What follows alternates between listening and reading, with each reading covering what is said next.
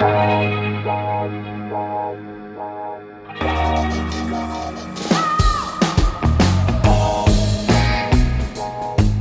à lire, un podcast de Bernard Poirette. Dans une autre vie, il était flic, précisément inspecteur à la brigade criminelle d'Anvers, jusqu'au jour maudit d'août 1990 où Sonia, sa fille unique et adorée, a été violée et tuée. Après, Théo Wolf est devenu un vengeur. Il a cru retrouver l'assassin, il l'a abattu de deux balles dans le dos sur le parking d'un supermarché de Merelbeek. Erreur sur la personne, arrestation, condamnation, prison, où il se fait un ami, un ancien réalisateur de porno soft, genre Alice au pays des pervers ou Draculanus contre les argonautes. Libéré, le voilà désormais dératiseur pour le compte de l'entreprise Ratokil et à l'avant-veille de Noël, à l'assaut d'une infestation d'un immeuble délabré de la rue du Soleil, inexistant au plat pays à cette époque de l'année. Sa lutte contre les rongeurs le conduit à l'étage d'où s'échappe une puanteur inimaginable, et c'est logique car le corps de femme est tendu dans la pièce marine depuis un bon moment. Sans vraiment pouvoir se l'expliquer, Théo baptise l'inconnue Lucie et décide de retrouver le meurtrier, car il n'en doute pas, il s'agit bien d'un crime.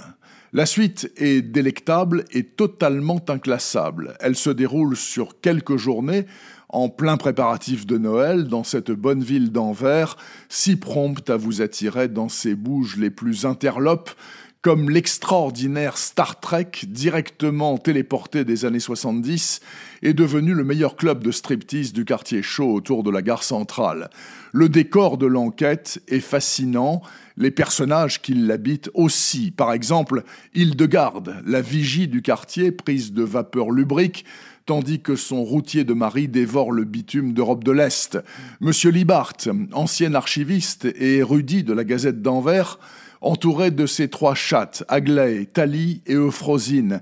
Et puis Martha, Martha, bien sûr, la tendre amie de Théo, une malheureuse sans doute caissière chez Aldi, qui lui laisse ce mot avant d'abréger ses souffrances. Cher Théo, aujourd'hui j'ai perdu mon boulot, un beau cadeau de Noël de la part de ces fumiers, et je sens que je suis en train de te perdre toi aussi. Quand j'ai voulu t'en parler, tu étais déjà parti.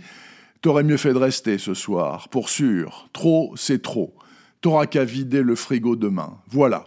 Voilà donc ce polar inouï, superbement écrit, drôle, onirique et d'une noirceur absolue.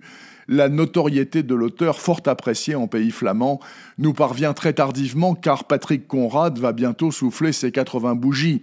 Longue vie à lui et à son imagination flamboyante et mutine, à l'image du titre Au fin fond de décembre, le mois sans doute, mais aussi le nom de l'actrice porno d'un film jamais tourné. Au fin fond de décembre de Patrick Conrad est sorti au début du mois d'octobre chez Actes Sud dans la collection Actes Noir et se conclut par cette citation de Monterland Nous mourrons quand il n'y a plus personne pour qui nous voulons vivre. Rideau. Retrouvez le podcast C'est à lire avec Bernard Poirette sur toutes les plateformes de téléchargement. Suivez toute l'actualité du podcast C'est à lire sur les pages Facebook et Twitter de Bernard Poirette.